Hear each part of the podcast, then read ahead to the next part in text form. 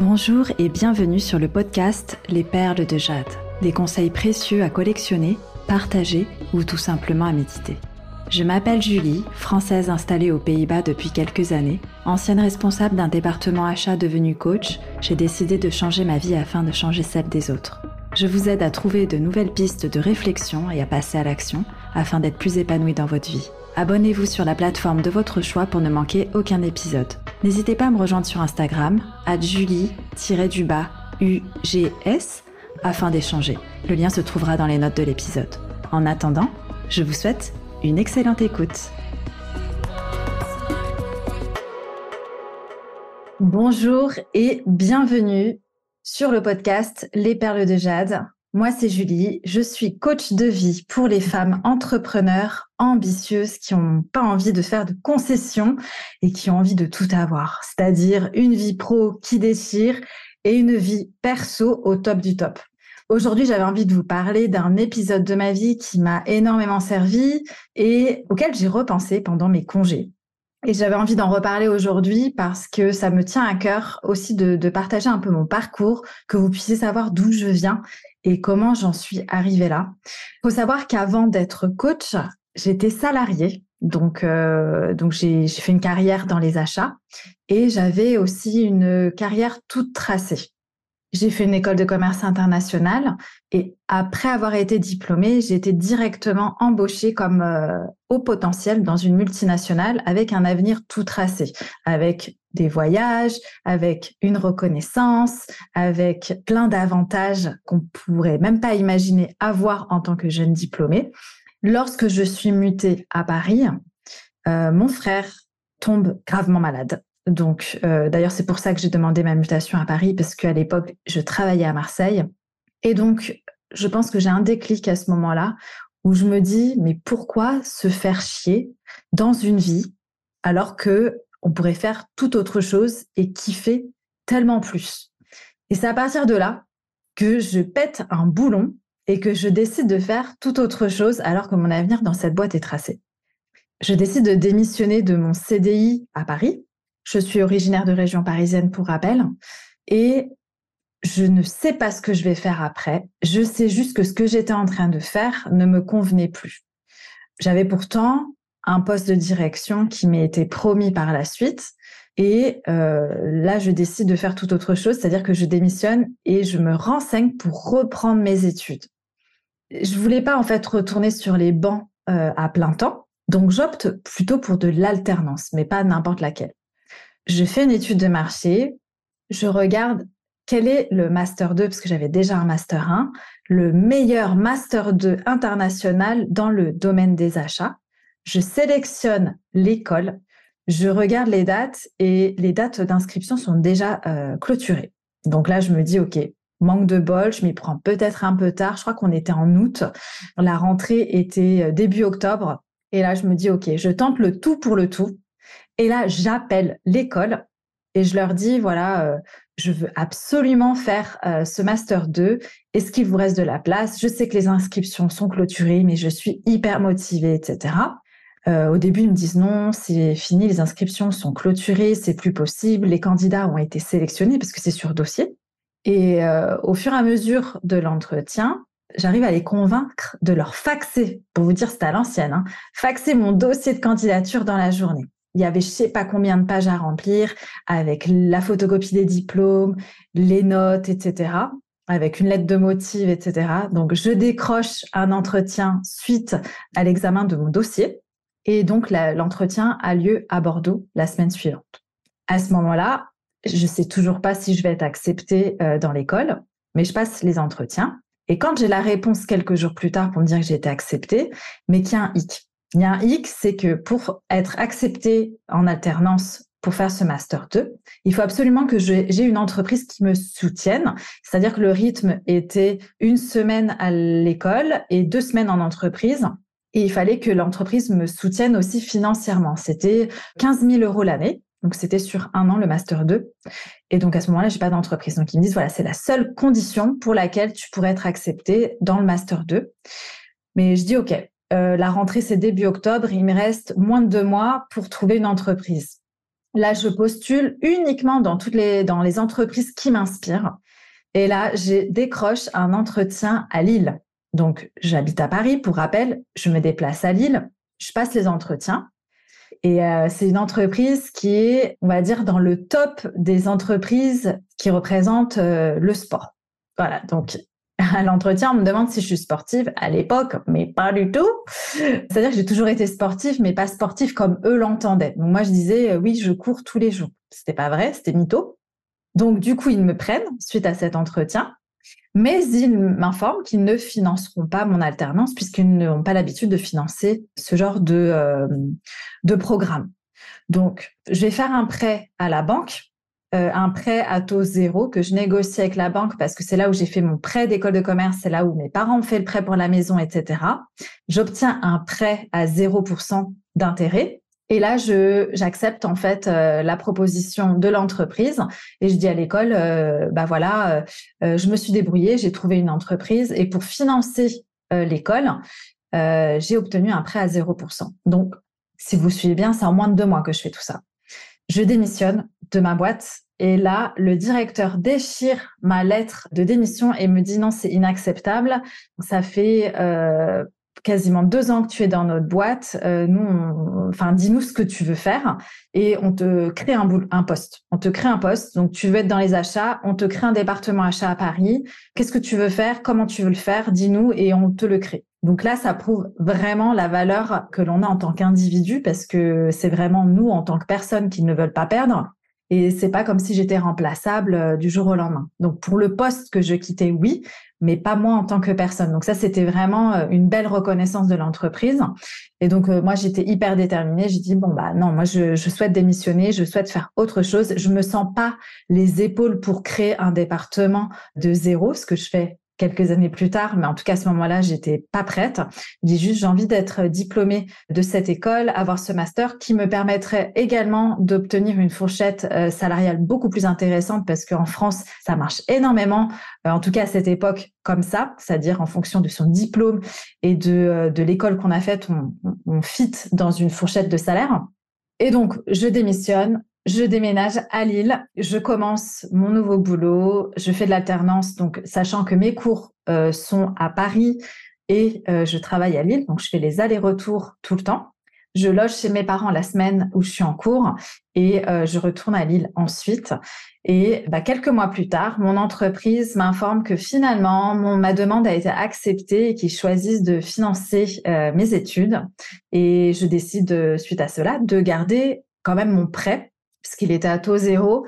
Et sachant que j'étais rémunérée à ce moment-là, je crois 900, 950 euros, et que j'avais un loyer de 500 euros qui était vraiment pas cher pour ce que j'avais à Lille, et que j'avais mon crédit d'école de commerce de 400 euh, ou 500 euros, 450, 500 euros. Donc, si vous faites bien les calculs, vous voyez que en fait, euh, je ne pouvais pas vivre. J'étais, euh, j'étais au-dessus de ce que je gagnais rien qu'en payant euh, mes charges. Et là, on compte pas le téléphone, Internet, euh, les transports, l'essence, etc. Hein. On, compte juste euh, le, le, loyer et le crédit. Donc, donc voilà. Et donc le taux, le prêt à taux zéro me permet du coup de vivre pendant un an et je dépense même pas tout parce que je sais qu'il faut que je le rembourse par la suite. Et heureusement que je fais attention puisque euh, l'année suivante, il y a une crise économique qui ne me permet pas de garder mon emploi. Du coup, je suis au chômage et là, je suis bien contente de ne pas avoir tout dépensé. Ça me permet euh, d'amortir un petit peu euh, le fait de piocher dans mon épargne mais ça me permet aussi de, vivre de manière un peu plus sereine parce que je me dis, OK, j'ai des économies, j'ai encore un petit peu du crédit qui me reste et euh, je peux quand même rembourser euh, mon crédit euh, d'école de commerce et alors que le crédit Master 2 commençait un an après. Voilà. Après mon alternance, donc je disais, je suis au chômage, j'emménage à mi-temps chez mon copain de l'époque qui est devenu depuis mon mari dans la campagne de Saint-Étienne. J'ai énormément de mal à décrocher les entretiens et en fait, je n'accepte pas du tout de me brader euh, pour faire un boulot qui ne me plaît pas dans une euh, dans une zone géographique qui ne me convient pas, qui m'obligeait euh, souvent à acheter un véhicule par la suite et me taper des bouchons parce que comme j'y vais à la campagne stéphanoise, il aurait fallu que je prenne la voiture pour aller jusqu'à Lyon notamment parce que les transports c'était très mal desservi, etc. Donc Du coup, j'arrive soit pas à décrocher les emplois euh, que je veux, soit euh, ils me proposent des salaires euh, dérisoires. Et donc à l'époque, je me dis ok, j'arrive quand même à tenir un petit peu en, mettant bout à bout mon chômage, mon crédit et mes économies. Et en fait, après une année de chômage, là, je commence à me sentir vraiment désespérée. Je me dis ouais, c'est mort, vas-y, j'accepte le premier truc qui vient. Et là, à ce moment-là, ma cousine part en congé maternité et elle me dit qu'elle ne trouve euh, pas de remplaçante et qu'elle se dit que voilà, elle peut pas euh, se faire remplacer par quelqu'un qui fera n'importe quoi et qu'elle elle revienne et que ce soit le bordel dans ses dossiers. Comme elle me connaît, elle sait que je suis organisée, que je suis consciencieuse, elle s'est dit voilà, si toi t'as toujours pas trouvé de boulot, est-ce que tu veux bien me remplacer pendant mon congé mat? Voilà, c'est si c'est je crois que c'était 4 euh, 5 mois qu'elle prenait ouais, c'est pour dépanner, moi ça me dépanne, toi ça te permet de, euh, de gagner un peu de sous, etc. Donc j'accepte parce que c'était dans un bureau d'achat de luxe. Donc c'est encore en, relation quand même avec, euh, avec mon diplôme. J'accepte, je retourne à Paris. Là, j'occupe un poste qui est beaucoup plus junior que ce que j'avais avant. Donc là, faut vraiment ne pas être dans son ego en disant, bah en fait, là, je, je recommence, je reviens en arrière, etc. C'est en fait avec quelle intention on fait ça. Moi, mon intention, c'est de revenir dans la vie active, dans un boulot qui me plaît quand même un minimum, où je peux y trouver euh, un lien, un intérêt, etc., et où je puisse être payée. Donc à Paris, ça me permettait de retourner chez mes parents et de ne pas payer de loyer. Donc euh, voilà, c'était euh, compliqué pour la relation à distance avec avec mon chéri, mais pour moi, je préférais ça que de rester pourrir dans la campagne stéphanoise, quoi. Donc, cette opportunité, en fait, là, on arrive vraiment à la morale, c'est qu'en fait, cette opportunité m'a pas du tout apporté au niveau de mon savoir-faire, au niveau des achats, parce que j'avais fait énormément de choses au niveau monde, rien que pendant mon alternance. Et puis, sachant que j'avais déjà travaillé presque deux ans dans une autre boîte où j'avais euh, un poste à envergure mondiale également. Donc, ce que ça m'a apporté, surtout, c'est du savoir-être le savoir-être dans le sens où j'ai appris à poser mes limites, à dire non quand ce n'était pas juste pour moi. Et si vous voulez avoir des exemples euh, de ce que j'ai vécu dans cette expérience-là, je vous invite à écouter mon épisode de podcast intitulé Les trucs les plus what the fuck de ma carrière. Là, vous allez avoir un, petit palmarès des meilleures demandes que j'ai eues. Et euh, ça m'a permis aussi de prendre conscience de ce que ce qu'était l'univers du luxe que que je fantasmais de fou. J'ai toujours été passionnée de mode, etc. Et euh, de connaître un peu les coulisses de comment ça se passe en fait euh, dans les coulisses de cet univers qui me paraissait tellement mystique, tellement euh, inaccessible, etc. Et de ne plus du tout fantasmer ce truc-là. Donc suite à cette expérience, c'est que je ne voulais plus travailler dans la mode. Et ça m'a aussi confirmé mon fort intérêt pour l'industrie. Donc l'industrie, c'est vraiment la fabrication des, choses, les coulisses, le côté un peu euh, vraiment avec les fournisseurs, le relationnel, etc. Donc ça, ça m'a ça a vraiment confirmé en fait euh, bah, mon intérêt pour l'industrie et mon don pour la communication, les négociations, etc. Encore une fois, je vous invite à écouter cet épisode des, trucs les plus what the fuck de ma carrière parce que là, vous avez un, un bel échantillon de ce que j'ai pu vivre et ce que ça m'a apporté. Et donc cette expérience spécifique, c'est celle-ci qui me donne l'impulsion et qui me sert de tremplin pour ma carrière dans les achats parce que juste après, j'ose postuler aux Pays-Bas, un pays dans lequel je n'ai jamais habité, euh, dans lequel je ne parle pas du tout la langue, prétendre euh, et postuler à, un poste pour lequel je n'ai aucune expérience. Et quand je vous dis aucune expérience, c'est pour être trader. J'ai aucune expérience en tant que trader de matières premières, pour être responsable du marché français euh, au niveau industriel, au niveau packaging recyclable, encore une fois, aucune expérience pour euh, dans une industrie en fait où les gens en fait déjà c'est très masculin c'est beaucoup d'hommes etc et c'est des personnes qui suivent les, les pas de leur père. Donc c'est de fils de père en fils que ça se transmet. Et puis moi j'arrive je suis complètement out de l'industrie et puis j'arrive pour leur dire euh, quel prix je veux acheter leurs marchandises. Donc il y a vraiment tout ce travail qui a été fait où je ne connaissais rien et j'ai énormément appris. Et c'est pareil, ça m'a appris aussi à poser mes limites au terrain. OK, en tant que jeune femme, où sont mes limites? Donc là, j'en parle aussi dans les trucs les plus what the fuck de ma carrière, où je parle justement de ma prédécesseur qui, elle, a dû partir parce qu'elle s'est faite harceler en tant que femme. Donc euh, moi, j'ai été harcelée aussi, mais j'ai su répondre. Et c'est grâce à l'expérience que j'ai eue dans ce bureau d'achat où j'ai su en fait bah, m'imposer, et puis euh, poser mes limites et, euh, et, faire comprendre aux gens euh, quand ce n'était plus correct. Après, ça n'a rien à voir avec le savoir-faire puisque à la fin de ce CDD, on m'a proposé même d'intégrer la boîte en CDI, ce que j'ai refusé puisque ça m'intéressait pas. C'est ensuite le poste de trader qui m'a permise de me faire débaucher par un grand groupe. C'est une, une, des plus grosses compagnies dans l'alimentaire à présence mondiale et donc ensuite, c'est ça, ça m'a fait décoller complètement au niveau de ma carrière et ça m'a permis d'avoir des, postes dans le top management euh, d'autres boîtes par la suite et de d'évoluer en quelques années seulement et euh, d'être souvent la plus jeune femme dans le corps managérial euh, que j'avais intégré dans les entreprises. La morale de ce partage, c'était vraiment de rester ouverte à saisir des opportunités, de mettre notre ego de côté et que parce qu'on ne sait jamais ce que l'univers, ce que la vie peut nous proposer comme cheminement pour arriver à, notre destination. Parce que oui, on peut décider de où on veut aller, mais on ne décide pas de comment on va y arriver. Et donc, c'est d'être assez humble pour euh, bah, saisir des perches qu'on nous tend et euh, de faire la différence entre une vraie opportunité et bah, une opportunité qu'on saisit euh, par désespoir, quoi.